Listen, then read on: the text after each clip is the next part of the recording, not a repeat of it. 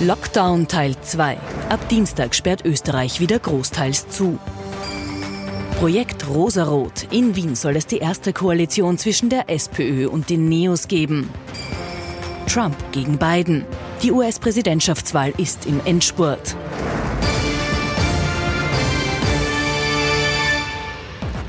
Sonntagabend, 22.20 Uhr. Ich freue mich, dass ich Sie wieder zu unserem politischen Wochenrückblick begrüßen darf. Heute ein ganz besonderer Rückblick. Unser Kollege Thomas Hofer ist nämlich schon in den USA, in Washington, und da ist er uns live zugeschaltet. Schönen guten Abend nach Washington, Herr Hofer. Schönen guten Abend, Herr Knapp nach Wien. Okay, wunderbar. Die Leitung funktioniert und wir beide halten hier in Wien die Stellung unserer Politik. Meinungsforscher Peter Heig, auch Ihnen einen schönen Sonntagabend. Schönen guten Abend, hallo. Also, lassen wir gemeinsam die vergangene Woche politisch Revue passieren. Ganz, ganz großes Thema ist natürlich der Lockdown, der am Dienstag um Mitternacht beginnen wird. Und am Samstag in dieser Woche musste Bundeskanzler Sebastian Kurz so ein Comeback verkünden, das wirklich überhaupt keinen freut. Schon Tage zuvor wird der Auftritt der Regierung mit Spannung erwartet. Gerüchte über einen zweiten Lockdown hatten sich bereits verdichtet. Am Samstag ist es dann soweit. Harte Maßnahmen sollen die hohen Corona-Ansteckungszahlen wieder senken. Ab Dienstag, dem 3. November 0 Uhr bis Ende November wird es zu einem zweiten Lockdown in Österreich kommen. Es wird wie schon im Frühling notwendig sein, auf viele Bereiche, die uns wichtig sind, zu verzichten. So finden sämtliche Veranstaltungen ab Dienstag nicht mehr statt. Das gilt sowohl für Kultur wie auch für Sportveranstaltungen. Die Hotellerie wird mit Ausnahme von beruflichen Reisen geschlossen. Auch die Gastronomie muss zusperren. Besonders einschneidend für die Bevölkerung ist die verhängte Ausgangsbeschränkung. In der Uhrzeit von 20 Uhr am Abend bis 6 Uhr früh mit dem Ziel, wie der Bundeskanzler ja schon formuliert hat, dort ein Durchbrechen von Infektionsketten zu erreichen, wo sie derzeit leider so häufig auftreten. Nach 20 Uhr darf die Wohnung nur bei unmittelbarer Gefahr für Leib, Leben und Eigentum verlassen werden, wenn unterstützungsbedürftige Personen betreut werden, um notwendige Grundbedürfnisse zu decken, um zu arbeiten oder für den Aufenthalt im Freien zur Erholung. Warum machen wir das? Weil jeder, der in Österreich ein Intensivbett braucht, auch eines bekommen soll. Niemand ist gefeit davor, einen unerwarteten schweren Unfall zu haben. Wir haben heute in Österreich 5349 Neuinfektionen das ist schon wirklich eine sehr, sehr dramatische Zahl. Um die Lockdown-Zeit für Eltern weniger dramatisch zu gestalten, sollen Kindergärten und Schulen vorerst geöffnet bleiben. Auch der Handel und die Industrie dürfen weiterarbeiten. Hotel- und Gastronomiebetriebe, die schließen müssen, sollen 80 Prozent ihres Vorjahresumsatzes als Entschädigung erhalten. Unser Politikexperte Thomas Hofer ist ja schon in Washington und live zugeschaltet. Sie haben das ja sicher auch aus der Ferne mitbekommen. Äh, diese Woche war die politische Kommunikation der Regierung doch zusammengefasst ein ziemlicher Murks, oder? Ja, das war es äh, ganz sicherlich. Äh, man hat zuerst die Ankündigung der Ankündigung gebracht und das war eigentlich eine Fortsetzung dessen, wie äh, chaotisch das abgelaufen ist in den letzten Wochen. Das war ganz anders als im Frühjahr. Man hat jetzt das gemacht, was eh schon klar war, was eigentlich seit Wochen da hinter den Kulissen auch in Wien allenthalben spekuliert worden ist. Das Problem ist nur auch aus Sicht des Bundeskanzlers, währenddessen man im Frühjahr immer wieder betont hat und ja fast vor sich hergetragen hat, wie eine Monstranz, dass man da äh, ganz bei den Ersten ist und Deutschland und viele andere große Länder da hinterherhoppeln, ist man jetzt äh, selber die hinterherhoppeln. Das ist sicherlich etwas, was den Kanzler nicht freut und er musste natürlich da in den letzten Wochen auch die Erfahrung machen, äh, dass es eben mit seiner Richtlinienkompetenz nicht weit her ist. Die gibt's nämlich de facto nicht, im Gegensatz zu Angela Merkel in Deutschland. Ähm, das hat ihn sicherlich gewurmt. Da gab's Widerstände beim Koalitionspartner, im Gesundheitsministerium. Da gab's Abstimmungsprobleme mit den Ländern und anderen Ebenen. Äh, und äh, ja, jetzt geht man irgendwie in diesen Lockdown und hofft sicherlich, äh, dass das bei breiten Schichten der Bevölkerung ähm, gut ankommt oder jedenfalls besser ankommt als die chaotischen Phasen, die wir da in den letzten Wochen gesehen haben. Herr Heig, jetzt hat man das Gefühl, das ist gerade im Bereich Schule so wieder so eine halberte Geschichte. Also bis zur Oberstufe dürfen die Schülerinnen und Schüler in der Schule bleiben. Der Rest, äh, die Oberstufe und die Universität geht dann wieder ins Distance Learning. Ja, und das, da, da geht's wirklich äh, kreuz und quer. Also da, da sind natürlich die, die Eltern ähm, versus die, die anderen Teile der Bevölkerung, die hier eher für einen, für einen Lockdown wären, versus die Eltern, die eher dagegen sind. Ähm, es ist so, dass einige Landeshauptleute von der ÖVP sehr, sehr stark gegen, ein, gegen das Schließen der Schulen sind. Ähm, also es ist keine, keine klare Linie und es ist auch so, dass viele Experten und Expertinnen, also Virologen, Epidemiologen, ähm, auch jene aus der Jugendpsychiatrie, ähm, dass die einfach sagen, es ist schlicht und ergreifend schlecht und falsch, die Schulen zu schließen. Einerseits, weil die Schulen fürs virologische Geschehen nicht so eine Gefahr darstellen und andererseits, weil die Kinder einfach die Schule brauchen. Und da, glaube ich, da muss man auch wirklich darauf fokussieren. Es geht nicht darum, dass Eltern nicht Homeschooling machen und da keine Doppelbelastung haben, sondern schlicht und einfach, dass Kinder Schule brauchen. Sie brauchen auch die Bildung, weil diese Generation wird die Zeche zahlen. Wie schaut's denn aus äh, aus Ihren Meinungsumfragen? Wie, wie ist die Stimmung? Also jetzt erleben wir ja Woche für Woche Verschärfung der Maßnahme, Verschärfung der Maßnahme. Wie weit geht die Bevölkerung da mit? Wie viele Verschärfungen sind da überhaupt noch drin, ohne dass es weitere Proteste geben wird? Naja, also jetzt ist man ja ziemlich weit gegangen. Ähm, das heißt, äh, wir werden sehen, ob das so mitgetragen wird. Polizist möchte ich in, in dieser Situation jetzt nicht sein. Sie meinen wegen der Verordnungen der genau, Zeit zwischen wegen 20 Uhr und 6 Uhr? Ja. Beschränkung, wie es ja korrekt ist. Ähm, wie weit die Bevölkerung aber mitgehen kann, zeigt unsere Frage der Woche, die wir haben. Nämlich, wir haben gefragt, sind Sie für eine generelle Maskenpflicht? Und da sehen wir, dass 60 Prozent für eine generelle Maskenpflicht, also das heißt auch auf öffentlichen Plätzen und in, in Straßen, dafür wären. Wenn man sich jetzt aber anschaut, wer ist dagegen und wer ist dafür, da haben wir dann auch noch einen, einen Chart eingeblendet. Parteienmäßig jetzt. Parteienmäßig, genau. Dann sehen wir, ähm, dass äh, ÖVP-Wählerinnen und Grünwählerinnen explizit dafür sind, genauso wie die SPÖ-Wählerinnen, den Strich, den Sie sehen mit 60 Prozent der Gesamtbevölkerung, wäre es kritischer, Neos und Neos-Wähler und Wählerinnen und freiheitliche Wähler, die sind ganz klar dagegen. Also das heißt, wir haben auch hier eine, eine Konfrontationslinie Regierung versus Opposition, wobei die sozialdemokratischen Wähler und Wählerinnen tendenziell eher auf der Seite der, der Regierungsfraktionen sind. Wahrscheinlich auch ein Mitgrund, weil die sozialdemokratische Wählerschaft deutlich älter ist. Herr Ufer, wir haben ja vor der Sendung telefoniert und Sie haben gesagt, viele Menschen in Washington tragen auch auf der Straße Maske. Das ist da sehr, sehr viel rigider und disziplinierter. Was ist denn Ihrer Meinung nach politisch noch drin, wenn die Infektionszahlen jetzt weiter so steigen und wenn dieser Lockdown nicht so schnell erste Ergebnisse und erste Erleichterungen bringt? Ja, das ist das wirkliche Problem, denn natürlich in 10, 14 Tagen müsste man da wirklich schon was sehen. Äh, müsste es eben so sein wie in Israel, da sind ja die Zahlen tatsächlich äh, mit dem zweiten Lockdown wieder deutlich äh, nach unten gefallen. Dann kann die Regierung sicherlich von sich wieder behaupten, okay, wir haben das Richtige oder gerade noch das Richtige gemacht.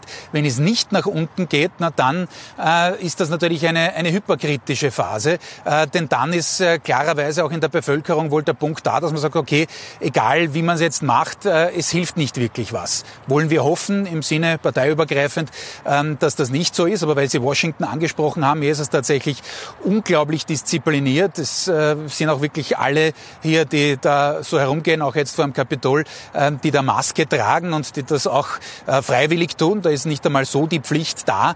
Und dieses Experiment unter Anführungszeichen fürchte ich ist in Österreich, nämlich jenes mit der Selbstverantwortung, ähm, ziemlich gescheitert. Also da glaube ich, muss sich auch in der Bevölkerung das noch durchsetzen, äh, dass man da nicht immer nur auf die Regierung wartet, äh, was man da selber tut und woran man sich hält.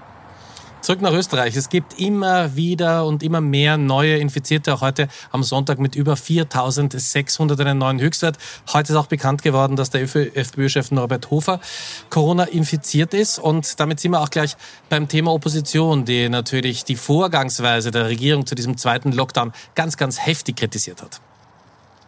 Die Ausgangssperre, das ist ein sehr großer Eingriff in Grund- und Freiheitsrechte der Österreicherinnen und der Österreicher.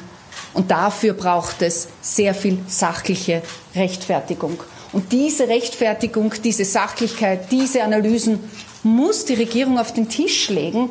Sonst kann man nicht begründen, dass man kriegsähnliche Zustände ausruft. Für uns sind Maßnahmen, die eigentlich äh, dem Kriegsrecht entsprechen, wie Ausgangssperren, komplette Ausgangssperren von 20 Uhr bis 6 Uhr in der Früh. Also das ist ein, mehr als ein Drittel des Tages.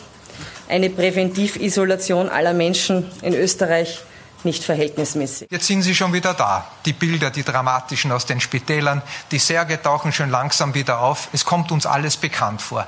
Die Angstkampagne funktioniert. Und hinter der Angstkampagne steckt eine ganz, ganz einfache Gleichung. Je mehr Angst die Menschen haben, desto weniger Kritik wird es geben. Das ist das beinharte Kalkül, mit dem diese Bundesregierung arbeitet. Also, dass die Opposition sehr, sehr scharf formuliert, klar, das gehört zum Geschäft, dass wir über Kriegsrecht hören von Beate Meindl-Reisinger von den NEOS. Äh, ist mit diesen Formulierungen, ist in der momentanen Situation da überhaupt politisch was zu gewinnen? Äh, es ist in jedem Fall was zu gewinnen, aber nicht mit Kriegsrecht. Also das war ein bisschen gar überzogen. Und es, man sieht auch... Aber man merkt, wie verärgert die Opposition ist, über die Vorgangsweise. Auch. Ja, die Opposition ist deshalb verärgert, weil sie erstens äh, nicht wirklich eingebunden wurde, ähm, wenn man mit, mit den Oppositionsparteien spricht und auf das Gespräch mit Sebastian Kurz kommt. So wird ganz klar artikuliert, dass der Kanzler eigentlich aus, aus der Sicht kein Interesse hatte, sondern das war ein Pflichttermin, den hat man gemacht. Ähm, also die Problematik der Opposition ist natürlich, dass sie etwas kritisiert, wobei es natürlich weiß, dass man manche Dinge schlicht und ergreifend mittragen muss. Die Freiheitlichen sind da glasklar, die lehnen schlicht und ergreifend alles ab.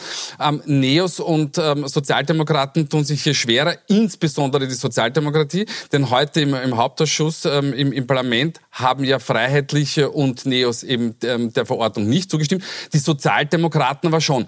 Und das ist dann natürlich den Wähler und Wählerinnen auch schwer zu erklären, dass man sagt, man kritisiert das aufs Heftigste, trägt aber dann alles mit.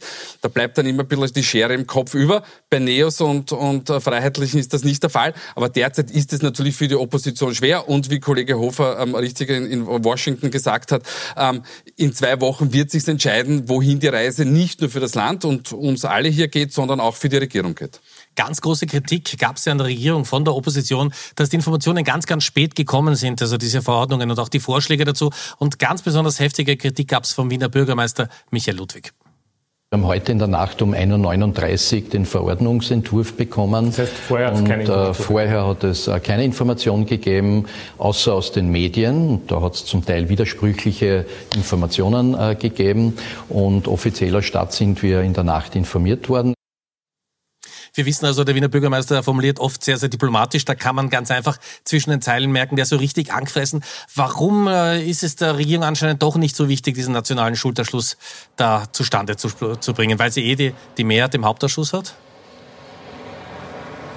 Äh, ja, äh, einerseits natürlich und dann hat man eben schon gesehen, jetzt bei beiden Zuspielern, äh, die Sie da gebracht haben, dass es eben nicht mehr so ist wie im Frühjahr, dass die Opposition ruhig ist und sagt, okay, aufgrund der öffentlichen Meinungslage sind wir jetzt besser still, denn alles, was wir an Kritik auch nur leise äußern, das wird gegen uns verwendet. Das ist eben nicht mehr so. Nach acht Monaten ähm, des Umgangs mit diesem Virus gibt es eine absolute Müdigkeit mit dieser Krise. Daran ist jetzt nicht nur, schon auch, aber nicht nur die Regierung schuld, äh, sondern eben diese Dauer. Ähm, das, was natürlich bei der SPÖ dazukommt, und da hat man das schon gesehen, nicht? Der Kollege Hayek hat es angesprochen, im Hauptausschuss trägt man es mit. Äh, man will natürlich trotzdem irgendwie staatstragend rüberkommen und ist nicht so wie die Neos äh, und eben auch vor allem natürlich die Freiheitlichen auf Brachial-Rhetorik anlegen, Stichwort Kriegszustand. Ähm, und das ist dann natürlich auch eine Schwierigkeit, auch mit Blickrichtung auf die eigenen Zielgruppen. Das hat Kollege Hayek schon angesprochen. Sehr viele Pensionistinnen und Pensionisten, die will man wohl auch nicht äh, verschrecken. Und insofern glaube ich auch, dass man da gerade auf Seiten der SPÖ äh, mal schaut, wie das dann eben in zwei Wochen ausschaut und wie sich da die Zahlen der Regierung äh, auch entwickeln. Wir reden heute in unserer Sendung natürlich noch über die Wahl am Dienstag in Amerika. Vorher kommen wir aber noch nach Wien und da hat es in dieser Woche doch zumindest eine kleine Überraschung gegeben, weil viele haben gesagt, das wird er doch nicht machen. Er hat es dann doch getan. Michael Ludwig hat die Koalitionsverhandlungen mit den Pinken begonnen, mit den NIOS. Und dass wir die Tür öffnen wollen für eine Fortschrittskoalition, für die erste sozialliberale Koalition in Österreich und dass wir vertiefende Koalitionsverhandlungen starten wollen mit den NEOS. Was ich möchte, ist, dass es einen großen Wurf gibt, auch in einem möglichen Koalitionspro Koalitionsprogramm, dass die Bildung auch an erster Stelle steht und dass hier wirklich auch viel unternommen wird, dass die Zukunftschancen sich noch verbessern. Herr, überrascht Sie dieser Schritt, dass er es nicht doch weiter mit den Grünen macht? Naja, es war natürlich für uns überraschend. Wir haben immer gesagt, schon in den letzten... versucht, letzte Woche festzuhalten. Ja, ich weiß, ich ja? weiß aber, dass ja. so, so viel Profi sind wir schon. Ähm, wir, wir, Kollege Hof und ich haben damals äh, gesagt, äh, es gibt eine 50-50-Chance für, für Grün und Neos. Wir haben auch immer darauf verwiesen, ähm, dass äh, Michael Ludwig eine Chance hat, hier eine, eine neue Erzählung zu beginnen, äh, aus dem Schatten Michael Häupels zu treten. Ähm, insofern war es nicht überraschend. Spannend wird es einfach, wie werden diese Verhandlungen ausgehen, denn dass sie scheitern, das ist eher unwahrscheinlich, sonst hätte man sie wahrscheinlich gar nicht begonnen. Also es dürfte schon im Vorfeld einiges akkordiert worden sein, zumindest inhaltlicher Art und Weise, dass man weiß, wohin geht die Reise. Und die Frage ist, wie viel Luft lässt die Sozialdemokratie ähm, den Neos einfach zum Atmen? Wie sehr lässt, gibt man ihnen die Möglichkeit, ihre Handschrift zu zeigen? Und alles Weitere wird sich dann sowieso in, der, in, der, in der zukünftigen Regierung zeigen. Ähm, wie gesagt, wir haben es auch schon immer gesagt, für Neos wird es sehr, sehr schwer. Die Partei ist noch relativ jung, sie ist 2015 in den Gemeinderat gekommen. Da muss man das Wiener Rathaus schon mal da reiten. Herr Ufer, aus der Ferne ist der Ratschlag immer ganz besonders gerne gehört. Äh, was ist das Spannende für die Neos? Wo ist da die ganz, ganz große Chance drinnen? Eine ganz, ganz junge Truppe mit der SPÖ, die einfach weiß, wie Regieren funktioniert und die vor allem weiß, wie das Rathaus funktioniert in Wien. Ja, es ist sehr, sehr risikoreich für die Neos, ist gar keine Frage. Sie sprechen es an. Man ist äh, 2012 gegründet worden. Es ist noch immer eine sehr junge Partei. Äh, die große Karotte vor der Nase ist, dass man erstmals wirklich auf der ganz großen Bühne mitspielen kann. Bei der Nationalratswahl war man ja zu Tode betrübt, äh, weil man eben in den Koalitionsüberlegungen der ÖVP keine Rolle gespielt hat äh, in Ermangelung einer gewissen Clubstärke. Also insofern ähm, ist das jetzt wirklich ein Ziel, dass man ein Zwischenziel, das man erreicht hat, aber es droht wie bei den Grünen im Bund schon die eigene DNA zu leiden in, das, in einer solchen Konstellation. Äh, denn im Wirtschaftsbereich, äh, in anderen Bereichen Auslagerungen, äh, wo man die SPÖ auch immer wieder in Wien gerade kritisiert hat, gewisse Skandale, Krankenhaus Wien Nord, da wird man wohl äh, viel schlucken müssen. Ich äh, sage es mit einem Bild von Toni Pfeffer, äh, man wird es ähnlich wie die Grünen im Bund wohl nicht hoch gewinnen, diese Koalitionsverhandlung. Und Insofern glaube ich auch, dass es in Richtung der Ressortzuteilung, auch da ist man natürlich günstiger als die Grünen, das wird wohl auch ein Beweggrund für Michael Ludwig gewesen sein, ähm, hat man nur einen Stadtrat und da wird man sicherlich eher versuchen, in einen Bereich, nämlich Bildung zu gehen, den man erstens verlangt hat, immer wieder, seit Jahren eigentlich, ähm, und wo es eine gewisse Deckungsgleichheit mit der SPÖ gibt. Denn stellen Sie sich vor, die Neos würden jetzt ein Wirtschaftsressort verlangen, na dann würde man den Wirtschaftslandesrat oder Stadtrat der Neos immer wieder fragen, und was ist jetzt mit Privatisierungen, wie schaut das aus mit Auslagerungen etc. Ein bisschen hilft da auch Corona, muss man sagen. Warum? Weil es die Unterschiede, gerade was die Wirtschaftspolitik angeht, ein wenig verwischt. Das war schon im Wahlkampf so, auch gegenüber der ÖVP, ähm, weil da eben in dieser Zeit der Wirtschaftshilfen, wo der Staat und die Stadt in dem Fall äh, da helfend eingreifen muss, ähm, eben weniger kontroversiell zugeht. Aber für die Neos ist das ein ganz, ganz schwieriger Gang, äh, denn man muss eben, gleich wie die Grünen im Bund, aufpassen, dass man die eigene DNA da nicht zu sehr verletzt. Danke vielmals. Sie sind ja in Washington am Dienstag wählen die USA und das besprechen wir natürlich in dieser Sendung auch recht ausführlich und schauen uns nochmal die letzten Wahlkampfauftritte der beiden Spitzenkandidaten Donald Trump und Joe Biden an. God, so help me God. Congratulations, Mr. President. Geht es nach Donald Trump und seinen Anhängern, soll sich genau diese Szene im Jänner 2021 auf den Stufen des Kapitols in Washington wiederholen. Wer tatsächlich als gewählter Präsident dort stehen wird, entscheidet sich am Dienstag. Beide Kandidaten kämpfen jedenfalls bis zur letzten Minute, vor allem um die wahlentscheidenden Bundesstaaten wie Pennsylvania, wo Trump den Optimisten gibt. Das ist der Staat, der den amerikanischen Traum retten wird. Am 3. November werden wir Pennsylvania gewinnen und wir werden vier weitere Jahre im wunderschönen Weißen Haus gewinnen. In den Umfragen führt allerdings Trumps Kontrahent Joe Biden. Der ehemalige Vizepräsident, der im Wahlkampf stets mit Maske auftritt, absolviert heute ebenfalls noch mehrere Auftritte. Das ist eine ziemlich dunkle Zeit für unser Land. Die Ironie des Ganzen ist, dass all die Probleme, die wir von der Pandemie, den Rassenunruhen, Arbeitslosigkeit und Rezession, als auch unserer internationalen Situation haben, den Leuten die Scheuklappen abgenommen haben. Auf jeden Fall haben diese Probleme die Menschen politisiert. Bereits jetzt haben mehr als 92 Millionen Wählerinnen und Wähler ihre Stimme abgegeben. Ein absoluter Rekordwert. Und Herr Hofer, Sie werden ja für uns äh, von den Wahlen in den USA berichten, deswegen habe ich mir die leichteste Frage des Abends für jetzt aufgehoben. Wer gewinnt denn am Dienstag?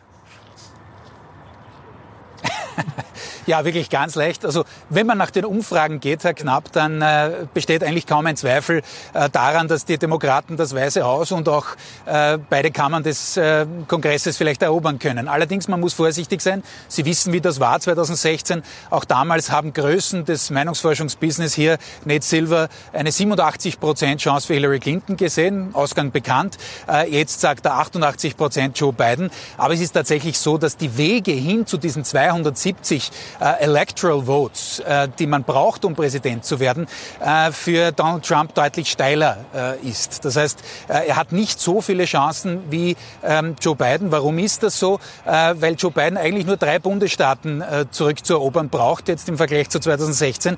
Und das sind jene im Mittelwesten, die auch noch ganz stark vom Coronavirus betroffen sind. Michigan, Pennsylvania und Wisconsin. Da liegt er in allen mehrere Prozentpunkte vorn. Und dann sind eben auch auch noch Bundesstaaten wie Florida, wie Ohio, wie North Carolina, Georgia ähm, einfach im Spiel, auch Arizona, New Mexico, ähm, die er eben auch noch gewinnen kann, Biden nämlich. Äh, aber ich würde jetzt nicht so weit gehen, um, um, Trump da abzuschreiben, denn es gibt schon wieder jetzt auch Zweifel, äh, auch eine gewisse, ein gewisses Trauma kommt da wieder hoch bei den Demokraten, äh, wie es eben das letzte Mal war. Und man macht sich jetzt Sorgen, äh, gehen wirklich die Afroamerikaner hin in diesen rauen Mengen, wie es notwendig wäre. Äh, also da merkt man eine gewisse Nervosität Nervosität. Und eines ist auch klar, äh, vor zwei Tagen kam hier dann auch die Nachricht in den Vereinigten Staaten, dass es mit der Wirtschaft wieder deutlich bergauf geht. Ein Wirtschaftswachstum von äh, über 33 Prozent. Das versucht jetzt natürlich Trump massiv für sich auszuschlachten äh, und da das Virus wieder in den Hintergrund zu rücken. Und eines ist schon klar, am Beginn von Corona ähm, war er sicherlich der Favorit. Corona hat er ganz schlecht gehandelt und das ist die wirklich große Chance für die Demokraten.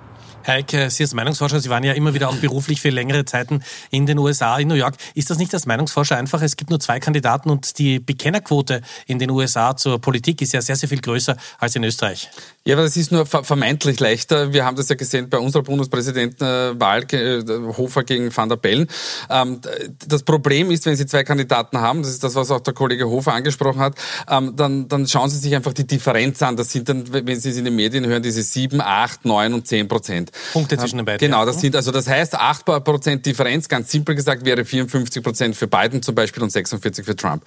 All das ist relativ knapp. Ähm, äh, das heißt, Sie brauchen eine Differenz von 10 Punkten, dann können Sie sich ziemlich sicher sein, dass es für den einen oder anderen Kandidaten ausschlägt.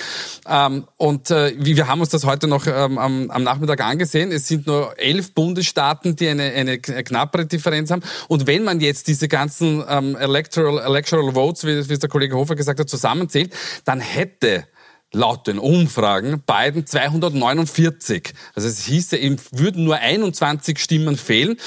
Ob es dann tatsächlich so ist, können wir nicht sagen. Wir können nichts über die Qualität der, der Stichproben sagen. Also diese vermeintliche leichte Ausgangssituation, ich weiß nicht, ich mache lieber Umfragen in Österreich, da tue ich mal schlicht und ergreifend ich leichter, wie auch, die Wien auch, gezeigt Ja, ja, auch bei Umfragen im Ausland bleiben Sie sehr, ja, sehr gerne im Konjunktiv. Gut. Am Dienstag werden wir sehen. Zum Ende der Sendung, wie gewohnt, auch die weite Entfernung nach Washington macht da keinen Unterschied. Die Top und Flops, wir haben Thomas Hofer und Peter Heik, die beiden Herren getrennt voneinander gefragt. Wer ist diese Woche besonders positiv positiv aufgefallen und wer hätte es durchaus besser machen können? Bitte schauen wir uns die Ergebnisse an. So, ich darf vielleicht beginnen, Herr Hofer, dass Sie beginnen, weil ich weiß nicht, ob Sie ein Retourbild haben. Aber wir sehen schon. Also, Top der Woche? Nein, ich sehe jetzt nicht die, ja? die Wahl äh, des Kollegen Hayek, deswegen beginne ich jetzt mal. Bin gespannt, wenn er dann äh, erkoren hat als Top und Flop. Mein Top ist äh, Michael Ludwig. Warum? Weil es eine mutige Entscheidung war, äh, mit den Neos äh, die Verhandlungen zu beginnen und wohl auch abzuschließen. Auch da bin ich einer Meinung mit Peter Hayek.